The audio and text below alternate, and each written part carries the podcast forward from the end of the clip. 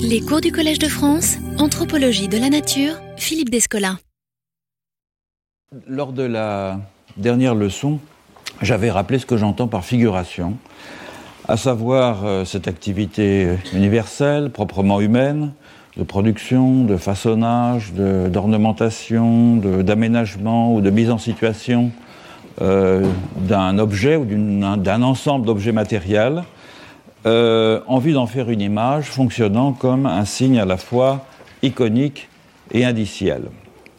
J'avais expliqué pourquoi la fonction euh, indicielle est aussi importante que la fonction euh, iconique, que la fonction mimétique, puisque c'est cette première fonction, la fonction indicielle, qui fait que l'image paraît dotée d'une autonomie, d'une capacité à agir ce que j'ai appelé une agence, traduisant ainsi le mot agency euh, en anglais, lequel explique en grande partie les raisons euh, de la fascination que cette image est susceptible d'exercer. Pourtant, le fait que l'image, en tant que signe indiciel, ne puisse pas être distinguée d'autres sortes d'artefacts par ses propriétés symboliques sui generis, c'est-à-dire le fait qu'elle n'appartient pas à une classe ontologique particulière, ne signifie pas pour autant qu'elle ne puisse pas rendre visibles des propriétés ontologiques plus générales. donc s'il y a une ontologie des images, pour reprendre le titre que j'ai donné à ce cours, c'est que certaines images peuvent révéler des systèmes de qualité prêtés aux objets, autrement dit des ontologies, c'est le sens que je donne à ontologie, des systèmes de qualité que l'on décèle dans les objets du monde, la figuration consistant, au premier chef, en ce mécanisme de dévoilement et d'instauration, euh, ou d'instanciation même, de l'armature euh, invisible euh, du réel. J'ai ensuite, au cours de cette dernière leçon, rappelé les caractéristiques des quatre principaux systèmes de, de, de ensuite j'ai commencé à le faire, en tout cas, des quatre principaux systèmes de qualité euh, dont j'ai postulé l'existence, à savoir l'animisme, le naturalisme, le totémisme et euh, l'analogisme. Et j'ai commencé à spécifier pour les deux premiers, l'animisme et le naturalisme, la façon dont ils s'incorporent euh, dans des images et les contrastes qu'ils présentent de ce point de vue. Il restait donc à définir les propriétés figuratives des deux autres ontologies, le totémisme et l'analogisme, et c'est donc par quoi je vais commencer la leçon euh, d'aujourd'hui. Le monde du totémisme est composé d'un grand nombre de classes d'êtres, de classes d'entités, regroupant des humains et diverses sortes de non-humains.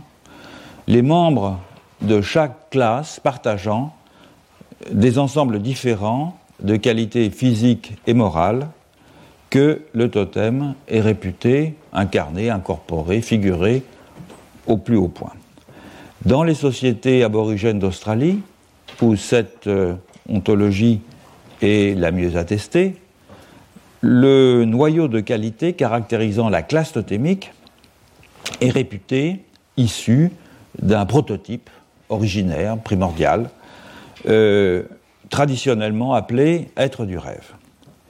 Les images totémiques révèlent donc l'identité profonde des humains et des non-humains d'une classe totémique. Identité interne, d'abord, parce que humains et non-humains incorporent une même essence, un même principe dont la source est localisée et dont le nom synthétise les propriétés qu'ils possèdent en commun, et une identité physique aussi, dans la mesure où humains et non, humains sont formés des mêmes substances, sont organisés selon une même structure et possèdent euh, de ce fait le même genre de tempérament et de disposition. Les objectifs figuratifs du totémisme australien sont mis en œuvre euh, au moyen de plusieurs stratégies, dont les deux principales sont euh, la figuration de l'ordre totémique au moyen de l'image de ceux qui ont engendré cet ordre, ce que j'appellerais l'ordre incorporé, et d'autre part, la figuration de l'ordre totémique au moyen de l'image des traces ordonnatrices que ceux qui ont instauré cet ordre ont laissé, et j'appelle ça l'ordre dynamique. Je serai assez bref euh, à ce propos pour synthétiser les caractéristiques du totémisme, car je consacrerai cette année plusieurs leçons à la figuration euh, totémique. Je commencerai donc par euh, ce que j'ai appelé l'ordre incorporé.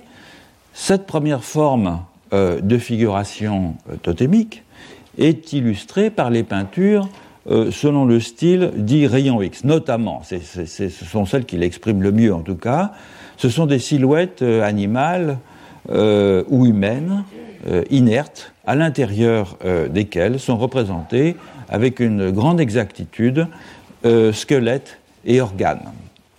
Et elles, proviennent de la partie occidentale de la terre d'Arnhem, donc dans le nord-est de l'Australie la permanence des identités euh, de structure entre humains et non humains est ainsi mise en évidence au moyen, ici, du langage figuratif de la physicalité. Et ce langage figuratif de la physicalité, il est euh, caractérisé par euh, trois traits absolument récurrents, qui sont d'abord la netteté de l'organisation morphologique et des divisions internes qui donnent à voir la euh, permanence de la relation métonymique d'identité entre les humains et les non-humains.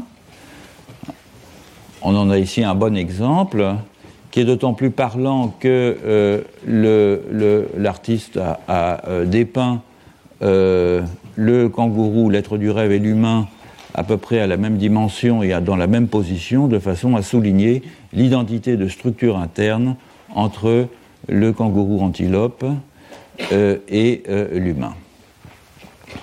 Deuxième caractéristique euh, de cette, ce que j'appelle l'ordre incorporé, qui est tout particulièrement notable chez les Kunwishku de la terre d'Arnhem, c'est l'englobement dans la figure du totem de ses attributs et de ses créations présentées comme des organes lesquels donnent à voir non pas un être particulier situé dans le monde, mais des qualités du monde qui sont enveloppées dans un être particulier.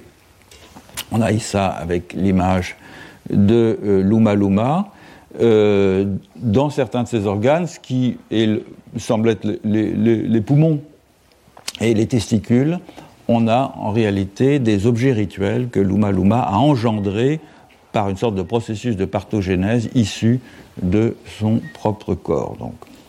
Et troisième caractéristique de ce que j'appelle l'ordre incorporé dans le totémisme, c'est l'immobilité figée de l'être du rêve représenté, lequel donne à voir le caractère euh, inaltérable des divisions qu'il a instituées, de sorte que le mouvement est ici dans le geste figuratif et non dans la figure. On en a ici un exemple avec deux ancêtres totémiques, Brolgas, ce sont des espèces de grues, et deux esprits mimiques qui ne sont pas des êtres du rêve, qui tournent autour. Les deux, les deux euh, êtres du rêve euh, sont figurés de telle manière que l'on aperçoive leur organisation interne, laquelle correspond aussi à la découpe du gibier et à la distribution des pièces de viande entre les différents parents.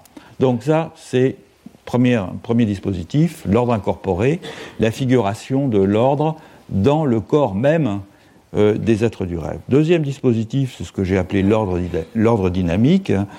C'est une autre manière de rendre présents euh, les êtres du rêve, qui est sans doute la plus connue euh, du public, étant donné la diffusion des tableaux au moyen desquels ceci est représenté, et qui consiste à figurer les actions des êtres du rêve sous la forme des traces qu'ils ont laissées, non plus en les figurant eux-mêmes, mais en figurant l'empreinte qu'ils ont laissée, notamment dans le paysage. C'est euh, une manière de faire qui est caractéristique des peintures euh, jadis sur, sable et aujourd'hui sur toile des aborigènes euh, du désert central. Il s'agit d'une série de graphèmes dont les enchaînements illustrent la narration de récits qui relatent les opérations génératives des êtres du rêve, à la fois comme un mouvement sur une surface et comme les effets incorporés de ces opérations dans les traits du relief. Donc ici, au lieu de figurer les agents de la génération sans leurs traces, comme on le fait euh, dans la terre d'Arnhem, pour montrer que le monde ne fait plus qu'un avec le corps inerte de ceux qui l'ont ordonné. Ici, dans le cas du désert central, les aborigènes figurent les traces sans les agents, pour bien montrer que ces agents ayant disparu de cette scène instauratrice, leur action instituante est terminée. Je donne deux très brefs exemples. Ça, c'est sous la forme des dessins sur le sable, au moyen desquels on ponctue des narrations et qui sont destinées à figurer des opérations, des itinéraires selon un langage codé. évidemment, la forme la plus classique maintenant et la plus connue, c'est sous la forme des peintures euh, acryliques, où on retrouve, euh, vous voyez euh, ici les différentes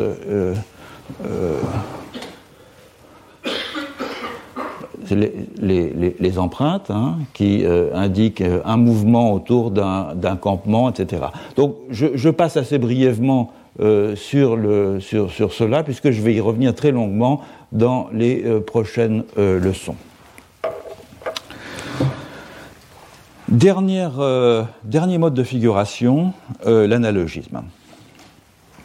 Avoir sur le monde un point de vue analogiste, c'est percevoir tous ses occupants, y compris leurs éléments constitutifs, comme différents les uns des autres, au physique comme au moral. Évidemment, un tel monde dans lequel chaque entité forme euh, un spécimen unique deviendrait impossible à habiter, impossible à penser, euh, si l'on ne s'efforçait de trouver des correspondances stables entre ces composantes humaines et non humaines, comme entre les parties dont elles sont faites.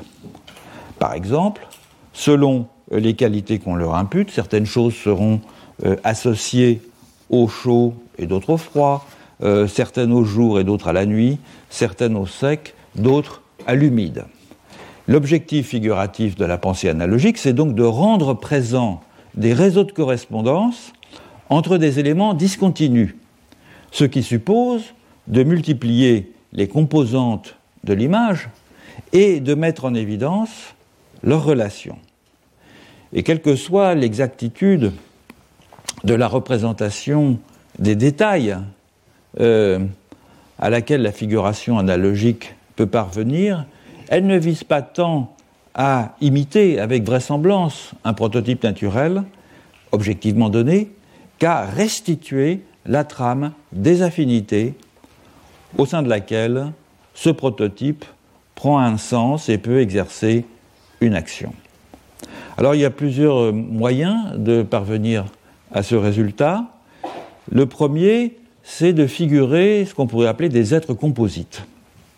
La figure classique de l'analogisme, c'est la chimère au sens propre, c'est-à-dire c'est un être composé d'attributs appartenant à des espèces différentes, mais présentant néanmoins une certaine cohérence sur le plan anatomique. Donc la chimère, c'est un hybride euh, dont les éléments constitutifs relèvent de registres hétérogènes, mais qui peuvent se rencontrer de façon conjoncturelle dans un être tout à fait singulier. Pour que cet agrégat de euh, qualités soit plausible, il faut que chacune de ces qualités soit identifiable dans un élément anatomique. Par exemple, dans l'héraldique européenne, euh, le griffon euh, combine un corps de lion, symbole de vaillance, une tête d'aigle, symbole de domination, de pouvoir victorieux. Il faut aussi que la combinaison, c'est un élément très important, il faut que la combinaison de ces éléments parvienne à donner l'illusion de la vie sous la forme d'un organisme capable d'action autonome. Enfin, et même si on leur prête euh, souvent une existence euh, réelle, les êtres composites sont dans la plupart des cas des illustrations de récits qui décrivent leur qualité, les circonstances de leur genèse ou les actions qu'ils accomplissent. Ils sont donc tout à fait indissociables du dispositif narratif par lequel ils sont institués. Donc vous en avez ici un bon exemple avec euh, Quetzalcoatl, divinité euh, mexica, serpent à plumes, hein, qui combine donc des caractéristiques non seulement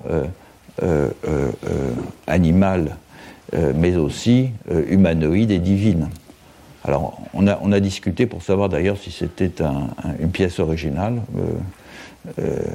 notre collègue archéologue Baudez a discuté de la possibilité de savoir s'il il s'agissait pas d'une création euh, du 19e siècle.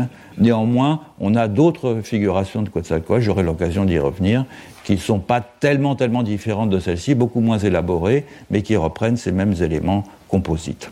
Deuxième, euh, deuxième, euh, deuxième exemple que je dois à Dimitri Karadimas, qui m'a attiré mon attention là-dessus, c'est un commentaire de l'Apocalypse de Jean par Béatus, et on voit c'est donc le fléau des sauterelles, et les sauterelles sont représentées avec euh, un corps de cheval ailé, à tête de femme, euh, avec une queue de scorpion, donc euh, avec des éléments tout à fait composites.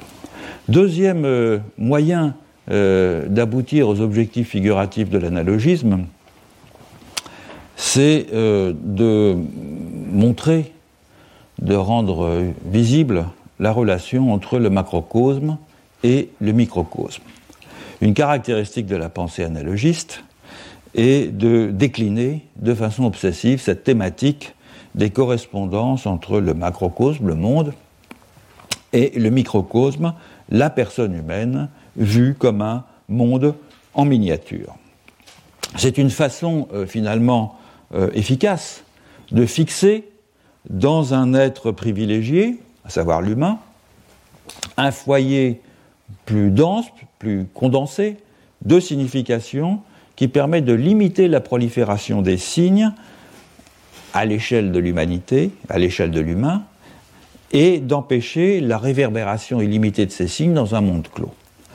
Quand les signes pullulent et que de leur déchiffrement euh, correct dépendent le bonheur ou le malheur, la santé ou la maladie, la fortune ou l'infortune, il est rassurant de se dire qu'il existe dans le corps et dans la nature de l'humain en général un gabarit d'interprétation permettant de se repérer dans le parcours infini des similitudes.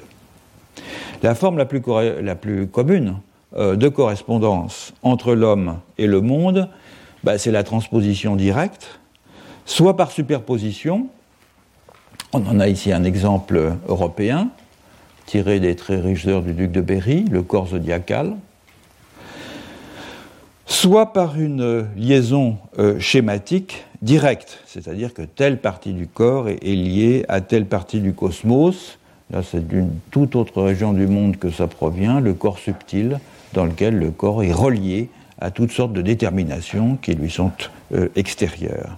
Mais ça peut être aussi une liaison euh, aléatoire euh, dans le cas des, j'en ai pas ici, mais dans le cas des, plateaux ou des tableaux de divination. C'est-à-dire que la liaison est possible, mais simplement c'est l'aléa qui va déterminer la liaison.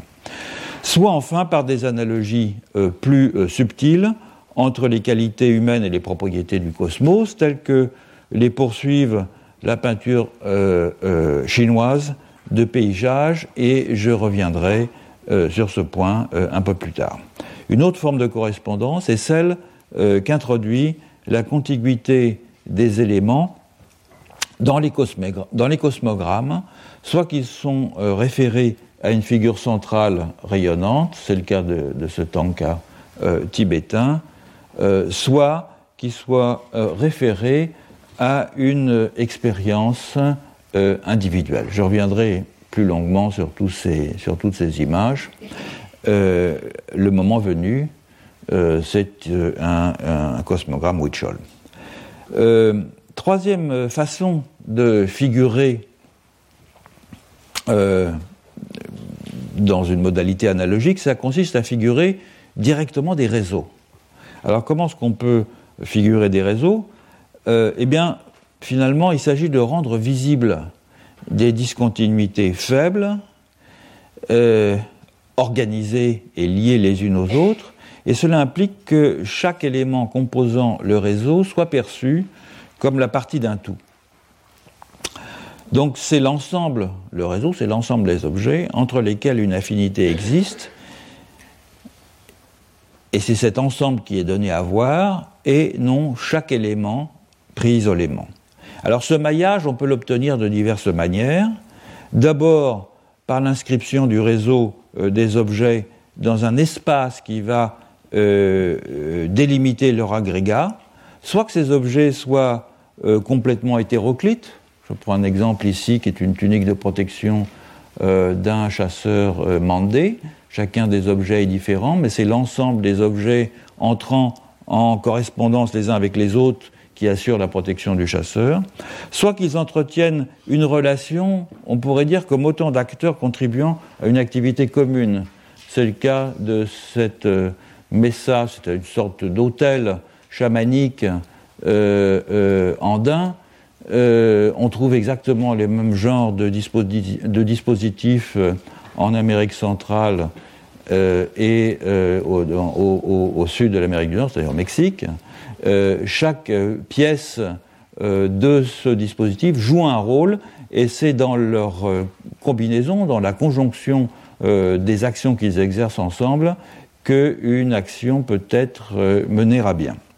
Le réseau peut aussi se donner à voir au moyen d'une accumulation non exhaustive d'objets de même nature qui expriment des qualités différentes du monde. Alors un bon exemple, c'est finalement les poupées Kachina. Les poupées Kachina, ce sont des poupées euh, qui euh, figurent euh, des esprits et qui ce ne sont pas des, incorporations d'esprit, ce sont des, un peu c'est un dispositif propédeutique, c'est-à-dire qu'au moyen de ces poupées, les enfants apprennent les différents esprits qui constituent autant chacun d'entre eux que synthétisant une qualité du monde. Il y en a à peu près 400 et euh, chacun d'entre eux a des qualités tout à fait particulières et nommé, a euh, aussi d'ailleurs des rituels qui lui correspondent, des masques euh, qui sont utilisés dans les rituels, de sorte que si on faisait la, c'est possible éventuellement, si on réunissait toutes les poupées Kachina, on aurait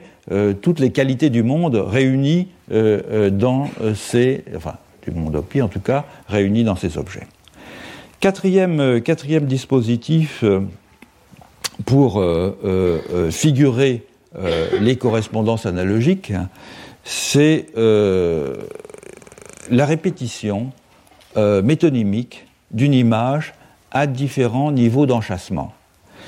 Il peut s'agir par exemple de la réplique dans une même image d'un motif, d'une structure ou de la totalité de l'image à des échelles différentes, engendrant ainsi un objet fractales du type cristaux de neige.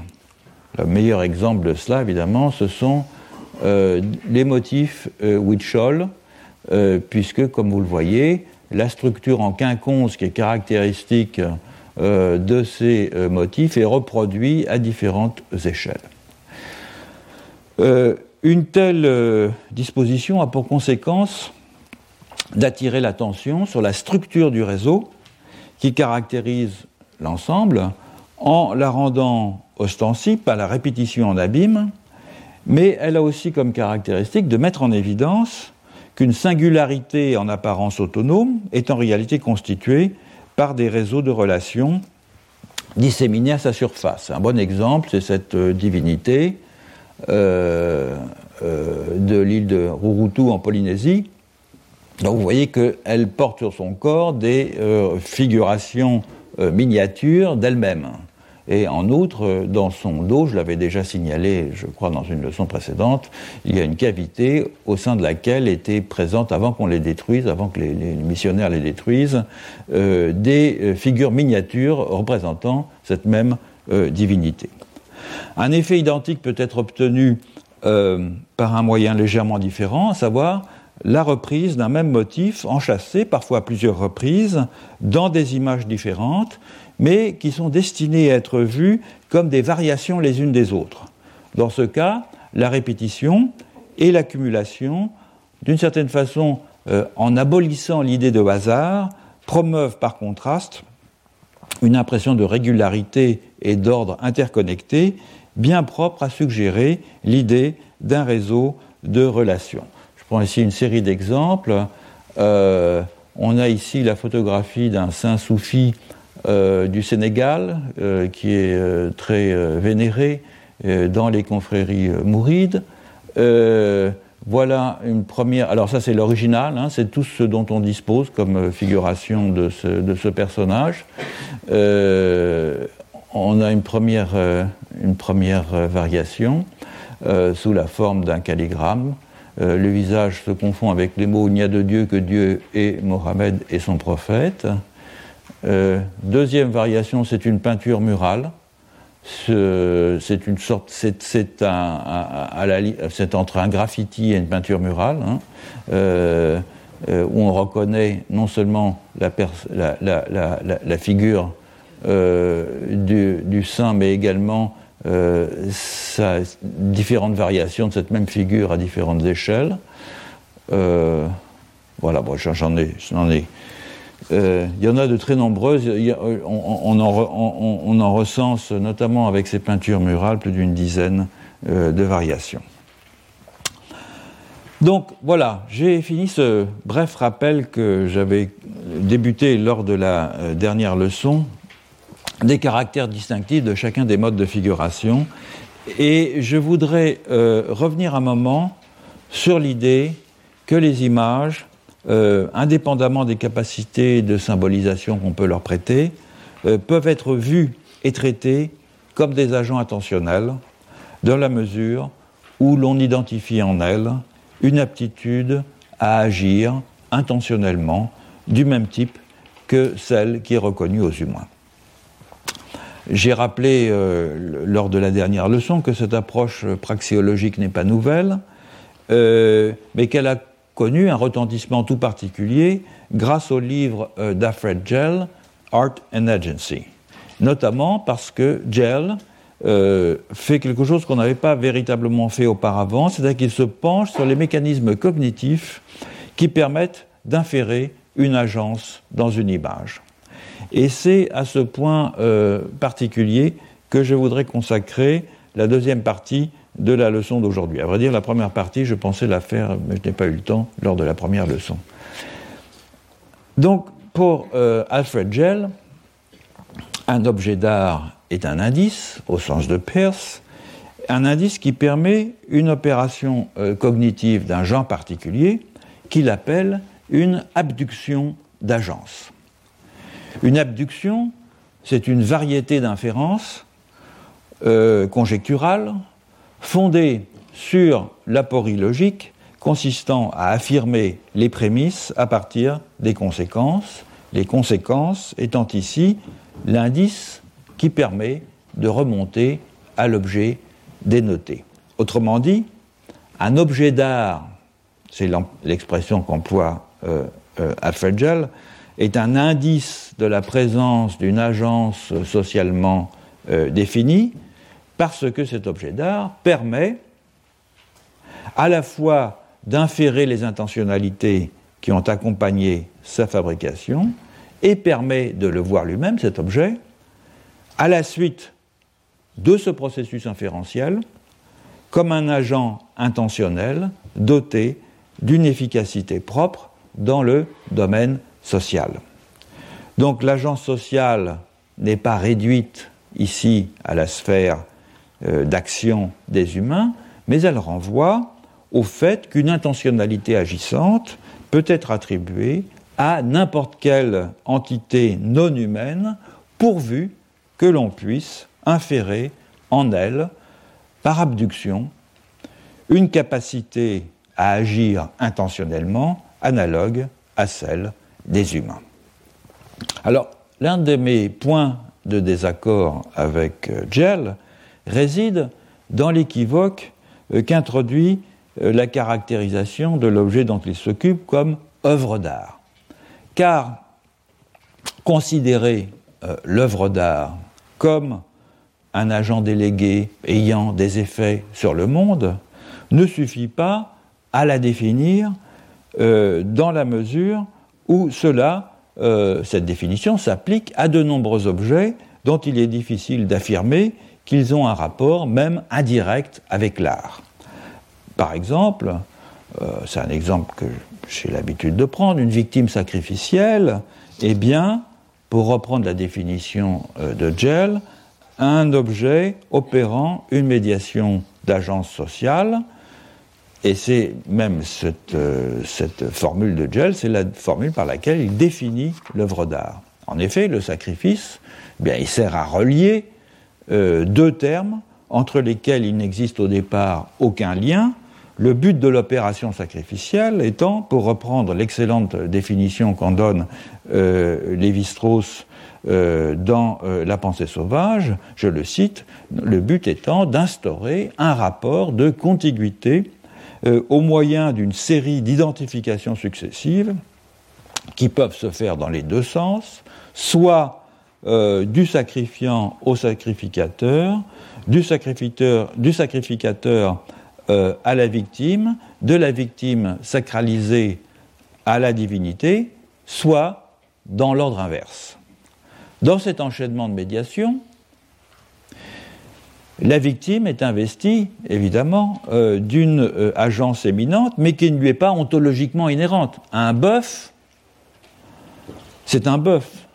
Et c'est seulement lorsqu'il devient une victime sacrificielle qu'il devient porteur d'agence sociale, qu'il devient en particulier euh, un instrument de médiation.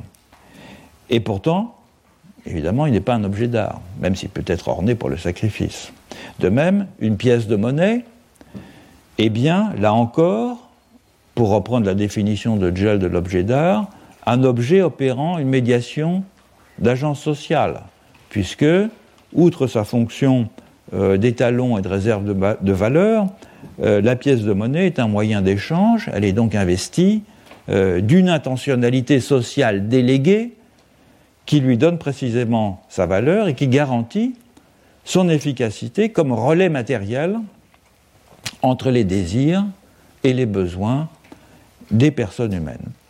Et pourtant, la pièce de monnaie n'est pas un objet d'art dans sa fonction première, même si elle peut le devenir par destination pour des collectionneurs, pour des euh, numismates. Or, à cette question de savoir ce qui permet de discriminer au sein euh, des objets à qui l'on impute une intentionnalité euh, sociale entre ceux qui relèvent de l'art et les autres, Gell n'apporte pas véritablement de réponse satisfaisante. Selon lui, en effet, l'anthropologie de l'art doit s'occuper, je le cite, des relations sociales au voisinage des objets médiatisant une, une, agence sociale. Des relations sociales au voisinage des objets médiatisant une agence sociale. Lesquels objets peuvent être tout aussi bien euh, euh, des animaux euh, ou des plantes, ou bien sûr des humains, du moment qu'ils sont traités comme des agents sociaux, directs ou délégués. Pourtant, la victime sacrificielle euh, ou la pièce de monnaie que j'évoquais à l'instant sont aussi dans ce cas. Et Gell ne prétend pas que l'anthropologie de l'art doive s'occuper de ce genre d'objet. Comment donc distinguer les relations sociales, pour reprendre la formule de, de Gell, les relations sociales au voisinage des objets médiatisant une agence sociale qui aurait une dimension artistique, de celles qui n'en auraient pas. Bien, la réponse de Gell, c'est que euh, les situations ayant une qualité artistique, art-like situations, peuvent être discriminées comme étant celles dans lesquelles l'indice matériel, c'est-à-dire l'objet euh, d'art au sens physique, permet une abduction d'agence précisément. Le problème, c'est à nouveau qu'il y a de très nombreuses entités non humaines à propos desquelles on peut inférer par abduction une capacité à agir intentionnellement, conçue par analogie avec celle des humains, et qu'il est impossible de dire de la plupart d'entre elles qu'elles ont une qualité artistique. En Amazonie, dans l'air subarctique, ou en Sibérie par exemple, la plupart des animaux sont dans ce cas, euh, puisqu'on leur prête une intentionnalité, il y a une vie sociale du même type que celle des humains, et pourtant ils ne sont pas traités comme des objets d'art. Autrement dit, l'abduction d'agence est un mécanisme très intéressant pour rendre compte de la constitution de ce que j'appelle les ontologies animiques, mais ce n'est pas en soi un mécanisme suffisant pour spécifier un objet d'art. Et de fait, pour qu'il y ait véritablement une qualité artistique reconnue au produit de la relation d'abduction, il faut encore, dit Gell, que, je le cite, l'indice soit lui-même vu comme le résultat et ou l'instrument d'une agence sociale. Fort bien, mais on peut très bien appliquer cette définition aux deux contre-exemples, la victime sacrificielle et la pièce de monnaie, que j'ai pris précédemment. Une pièce de monnaie et une victime sacrificielle peuvent aussi être vues comme le résultat et ou l'instrument d'une agence sociale, et cela n'en fait pas pour autant des objets d'art. Donc, je retiens de l'argumentation de Gell que la meilleure euh, manière d'aborder une classe d'objets qu'il appelle quant à lui des objets d'art et de les traiter comme des agents dotés d'une intentionnalité euh, déléguée ayant une efficace sur le monde, mais je m'interdis, je le rappelle puisque je l'avais déjà dit, je m'interdis la référence à l'art que Gell a voulu maintenir. Il a voulu maintenir essentiellement parce que son entreprise se définissait au départ comme une critique euh, et un dépassement de l'anthropologie de l'art. Donc le terme même subsistait dans son propos. Et je préfère lui, euh, substituer euh, à ce terme euh, d'art l'opération de figuration ou de mise en image, ainsi que je m'en suis expliqué lors de la dernière leçon. Cela ne résout pas pour autant la question des mécanismes cognitifs permettant l'abduction d'agence, c'est-à-dire l'attribution d'une autonomie euh, intentionnelle à des images perçues comme des agents.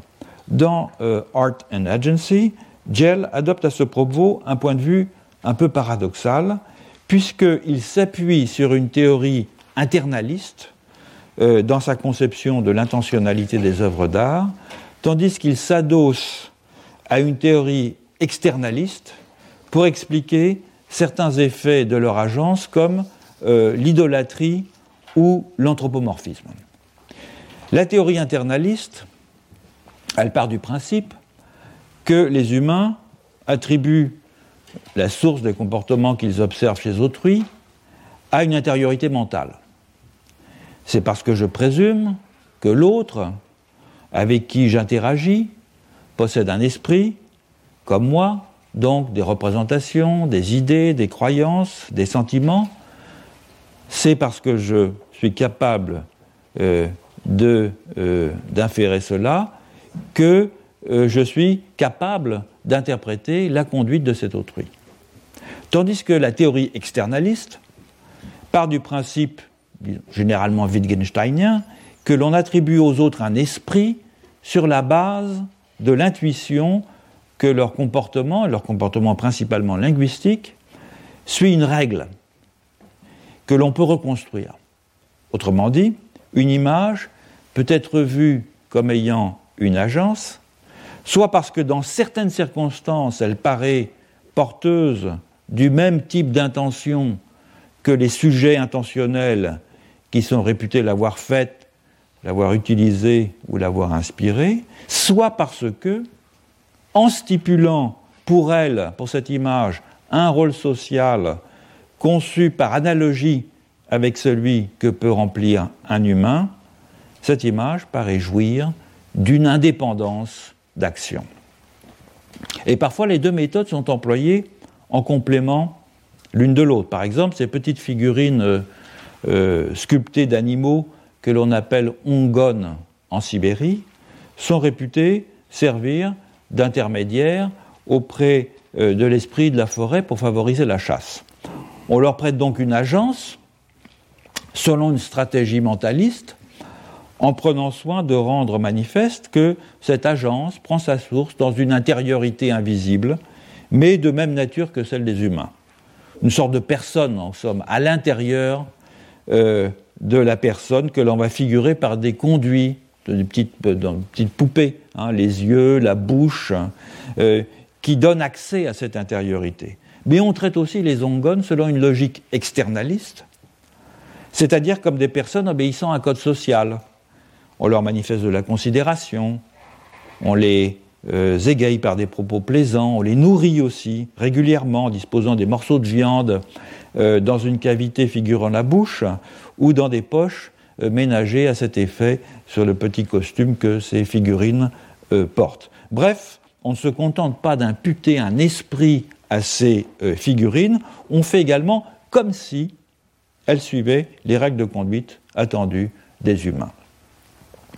Le plus souvent, toutefois, les deux euh, démarches sont employées de façon alternative, en fonction du type de propriété ontologique que l'on va rendre visible dans une image. Et de fait, l'approche internaliste est plutôt caractéristique des collectifs animiques, tandis que l'approche externaliste est plus commune dans les collectifs analogistes. Et c'est ce que je voudrais maintenant examiner plus en détail. Voyons d'abord comment l'approche internaliste fonctionne en régime animique. Je rappelle que figurer dans une ontologie de ce type consiste pour l'essentiel à rendre visible l'intériorité des différentes sortes d'existants et à montrer que cette intériorité commune se loge dans des corps aux apparences fort diverses, lesquels doivent pouvoir être identifiés sans équivoque par des indices d'espèce. Je vais reprendre comme illustration, parce que c'est la plus simple et la plus pédagogique, l'exemple des masques euh, Yupik euh, d'Alaska. Les sources euh, ethnographiques signalent que ces masques étaient utilisés lors des rituels, je donne une image hein, que j'ai déjà présentée, je crois, étaient utilisés lors des rituels d'hiver où ils servaient euh, à rendre euh, présent dans la grande maison commune des hommes les âmes des personnes animales, lesquelles âmes étaient fêtées pour qu'elles continuent de bon gré à livrer leur corps euh, aux chasseurs afin que les humains puissent s'en alimenter. Parmi la grande variété de masques, chacun illustrant un événement singulier, un mythe, le récit d'une relation particulière d'un individu singulier avec un esprit animal, deux grandes catégories étaient plus particulièrement distinguées. Les masques de chamans euh, figurant leurs esprits auxiliaires et les masques d'esprits animaux que l'on accueillait dans la maison commune pour les honorer. Dans tous les cas, on note que l'intériorité de l'animal le, ce qu'on appelle en Yupik le Yua, euh, est figuré soit par l'insertion d'un visage, comme c'est le cas ici, dans une tête animale sculptée avec ressemblance, soit plus rarement par euh, l'ajout de membres humains à un corps animal, voire par une combinaison des deux. Donc quelques images, euh, le phoque barbu avec l'intériorité à l'intérieur de la bouche, Là, on l'avait déjà vu, je crois, c'est le grizzly, l'ours noir. Euh, là, c'est un masque de plongeon dans lequel euh, l'intériorité figurait là plutôt par des membres humains. Et le visage, en fait, n'apparaît pas immédiatement, mais il est caché dans la tête de l'animal qui bascule. Pour ce qui est des masques de chaman, c'est euh, l'esprit auxiliaire, Tumrak, qui est figuré sous la forme d'un corps animal portant ou dissimulant euh, au moyen d'un mécanisme un visage humanoïde monstrueux. Vous l'avez ici sur euh, la gauche, avec les dents de prédateurs. Les masques étaient tous sauf statiques. Et de fait, la maison commune fonctionnait euh, un peu comme un théâtre, où les Yupit, Yupit c'est le pluriel Yupik, mettaient en scène le monde des esprits euh, grâce à toutes sortes d'accessoires, dont les masques, fabriqués pour une seule occasion et portés par des danseurs qui racontaient des histoires, euh, chantaient et euh, imitaient aussi avec beaucoup de vraisemblance les messages sonores des animaux, cette combinaison contribuant à faire descendre le yua, l'intériorité des animaux dans la maison. Même si les masques étaient souvent d'un très grand réalisme, on en a vu quelques exemples à l'instant, euh, c'est l'ensemble du, dispositif scénique au sein duquel ils étaient insérés qui assurait l'iconicité euh, de ces masques et donc leur agence présentifiante. En ce sens, les marques de l'intériorité figurées sur les masques étaient, on pourrait dire, presque superflues. Euh, quelles que soient les talents d'imitateur du porteur de masque, en effet, celui-ci révélait à tous son humanité par son corps, qui était jadis partiellement dénudé lors des danses, de sorte qu'il était évident pour tous les spectateurs que la présentification des animaux s'opérait à travers la médiation d'une intentionnalité humaine, adoptant le point de vue de l'animal, c'est-à-dire incorporant de façon mimétique l'intentionnalité de l'animal sans être pour autant possédé par cette intentionnalité. Donc, de ce point de vue-là, les danseurs n'étaient aucunement euh, aliénés par l'esprit de l'animal qu'ils représentaient au sens d'un fondé de pouvoir ou d'un mandataire.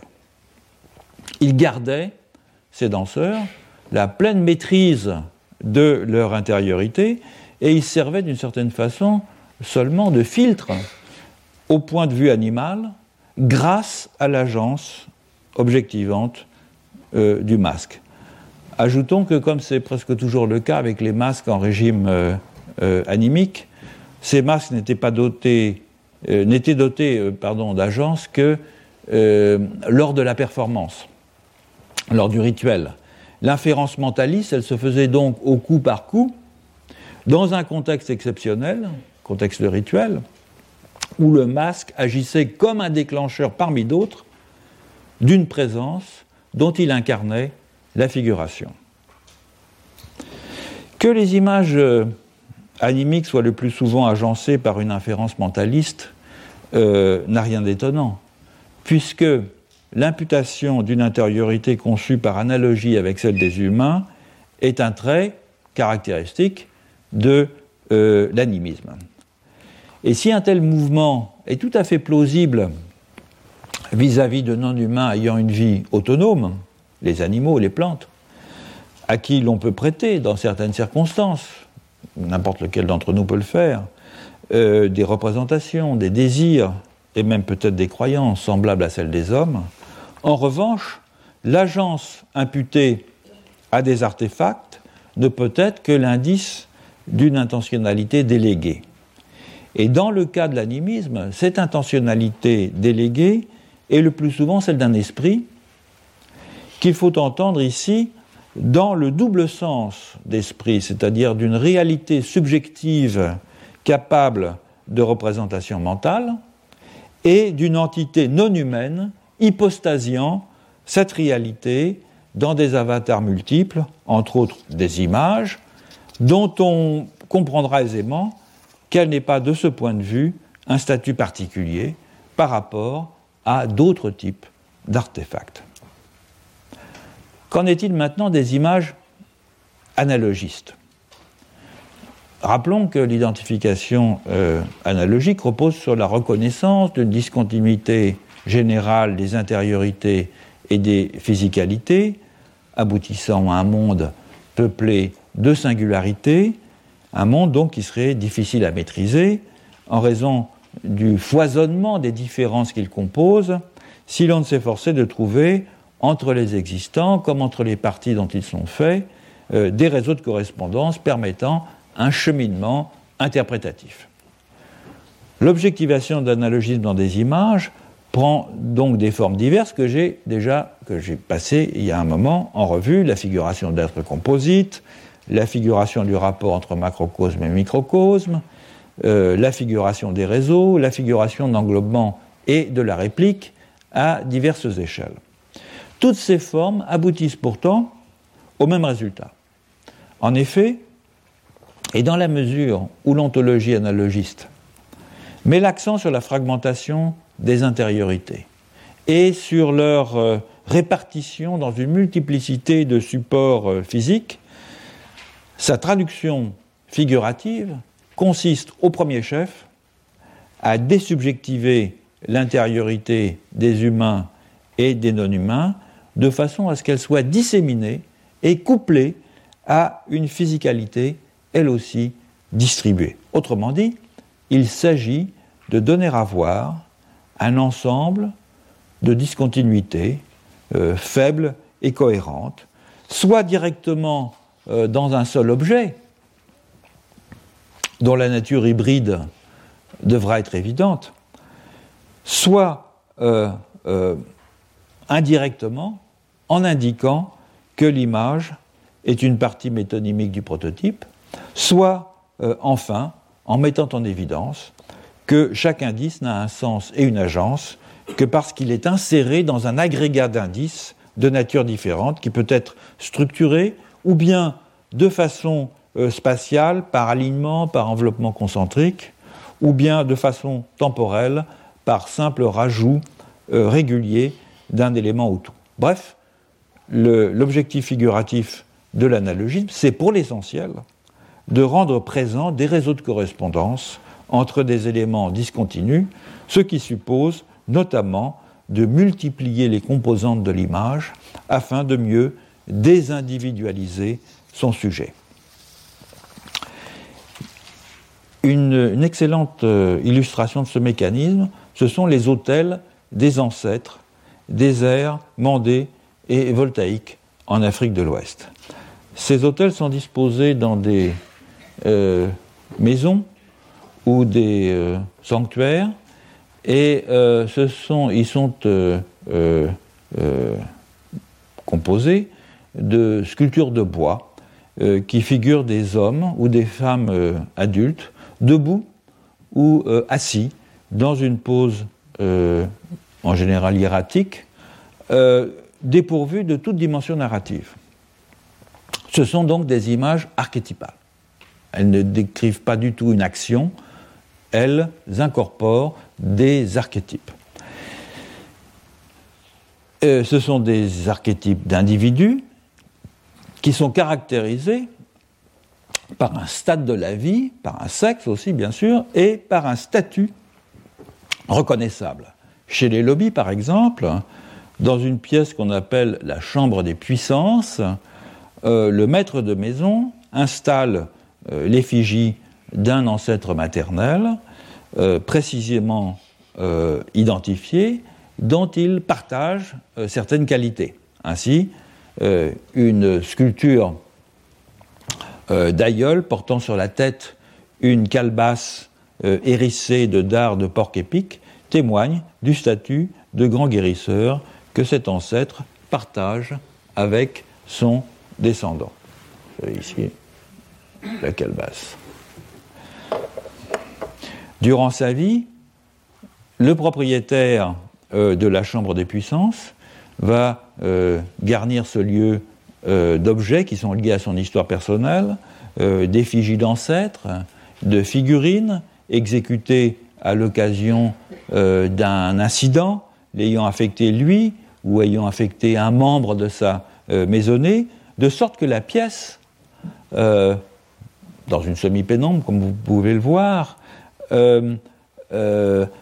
apparaît comme une vaste fresque biographique où l'effigie de l'ancêtre tutélaire euh, veille sur une congrégation de statues de bois et de terre auxquelles s'ajoute une masse confuse euh, d'objets. Or, ces statues, qui sont désignées dans euh, toutes les mandées voltaïques par des termes dénotant l'ombre ou le reflet, sont à la fois le double de l'ancêtre et de son descendant qui lui rend un culte. Et pour que la configuration qui les lie, qui lie l'ancêtre et le descendant, euh, euh, euh, s'active, elle doit s'incarner, cette configuration, dans une figuration reconnaissable par l'ancêtre, car élaborée dans un style identique par les sculpteurs qui travaillent pour le clan maternel. C'est effectivement un travail de professionnel. Et c'est seulement si les euh, ancêtres se reconnaissent dans leurs effigies qu'ils viennent habiter ces niches iconiques.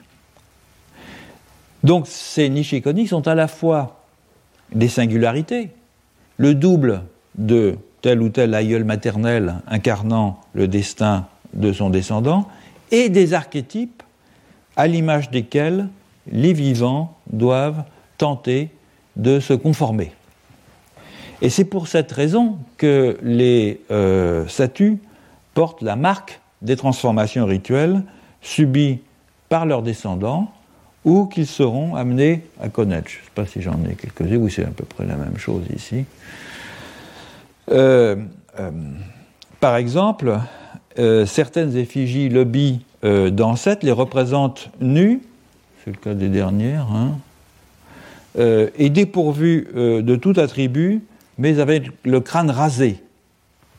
Et ceci se faisait pour les femmes notamment à l'occasion de la grossesse ou à l'occasion des funérailles du mari, et pour les hommes lors de l'initiation dans les cultes du dioro et du bourg.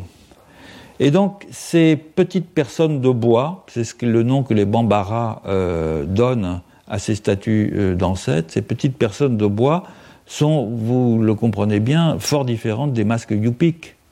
Euh, elles n'incorporent pas une intériorité euh, non humaine, activée épisodiquement.